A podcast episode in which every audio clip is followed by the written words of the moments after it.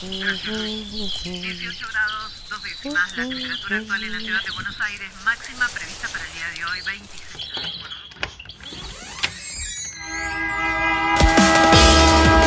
No tenemos agua, se nos corta la luz, no vivimos dignamente. La ciudad, ninguna respuesta. Hubo una convocatoria. de trabajadores desocupados.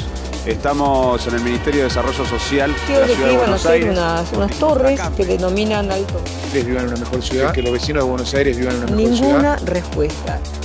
Esto pasa en Buenos Aires.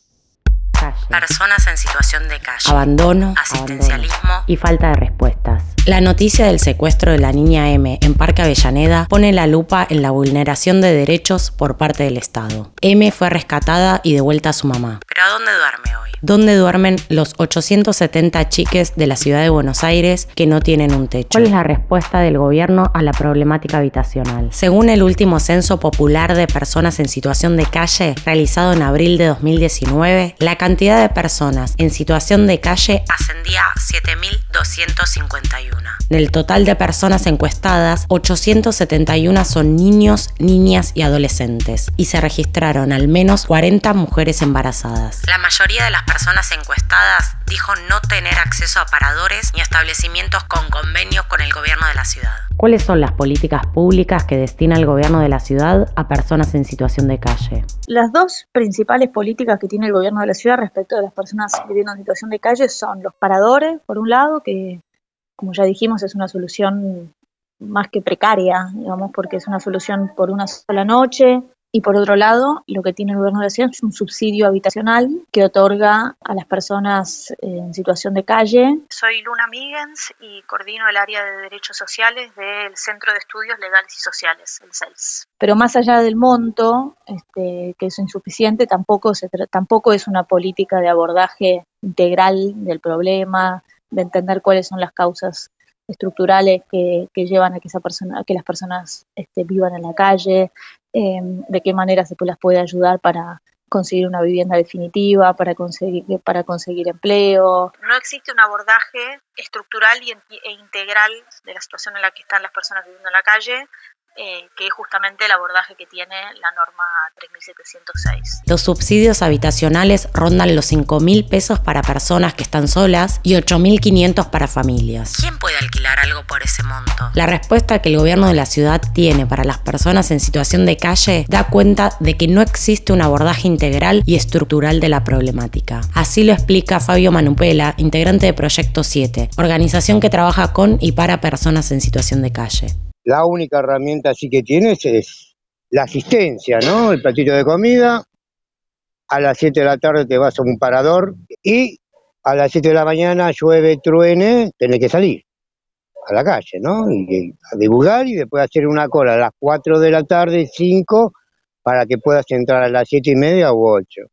Eso es lo único que hace el gobierno de la ciudad de Buenos Aires. 11-14. En este lugar, en este parador para adultos, para hombres, en este centro de inclusión social, eh, bueno, se ha registrado desde el viernes pasado, el viernes 9 en adelante, un caso de un hombre eh, que tenía síntomas. A partir de allí... Se le- En el actual contexto de pandemia, las personas en situación de calle representan un grupo especialmente vulnerable. Según el último censo, el 38,1% tiene afecciones de salud y las dificultades respiratorias son las más frecuentes. Lo que genera mayor vulnerabilidad frente al COVID.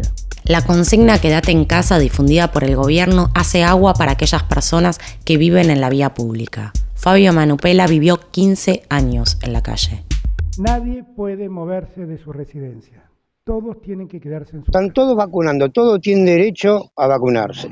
Todos tienen derecho, el Estado te pone un cartel, tanto el gobierno de la ciudad de Buenos Aires, tanto como nación, quédate en casa. Pero todo, mi sociedad, cuando va a una plaza, va a caminar, ve gente durmiendo en la calle, ¿no? Digo, ¿cuál es la parte que no se entiende? ¿Cuál es la parte que no se ve? Nunca nos vieron. permaneciendo en sus casas. Nunca nos vieron. Son 15 días de Recalculando. Recalculando.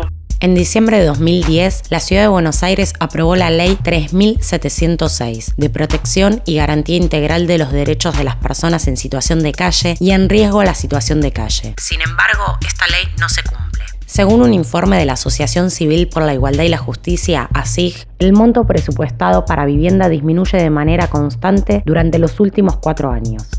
¿Se acuerdan de la privatización de Costa Salguero? Bueno, el actual presupuesto contempla un gasto de 4.800 millones de pesos para infraestructura de ese predio. Sin embargo, el presupuesto destinado a la protección de las personas en situación de calle no contempla ningún aumento presupuestario para el 2021.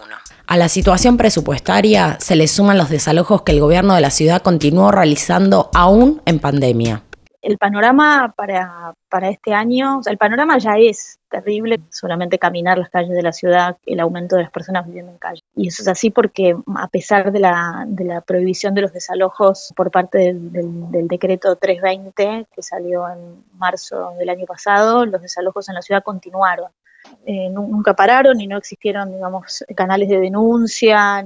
El 11 de marzo de este año se presentó en el Congreso de la Nación un proyecto de ley para personas en situación de calle y familias sin techo. La propuesta busca, entre otras cosas, crear un registro de personas y familias en situación de calle, crear una red de centros de integración que sean de 24 horas y con un abordaje integral de la problemática. ¿Cuál es la situación actual? El 31 de marzo vence el decreto que prohíbe los desalojos y congela los alquileres de los inmuebles. Si el gobierno de la nación no lo prorroga, miles de inquilines van a quedar en la calle. Estar en situación de calle no significa solamente no tener un techo, sino que es la base para garantizar derechos como el trabajo, la educación y la salud.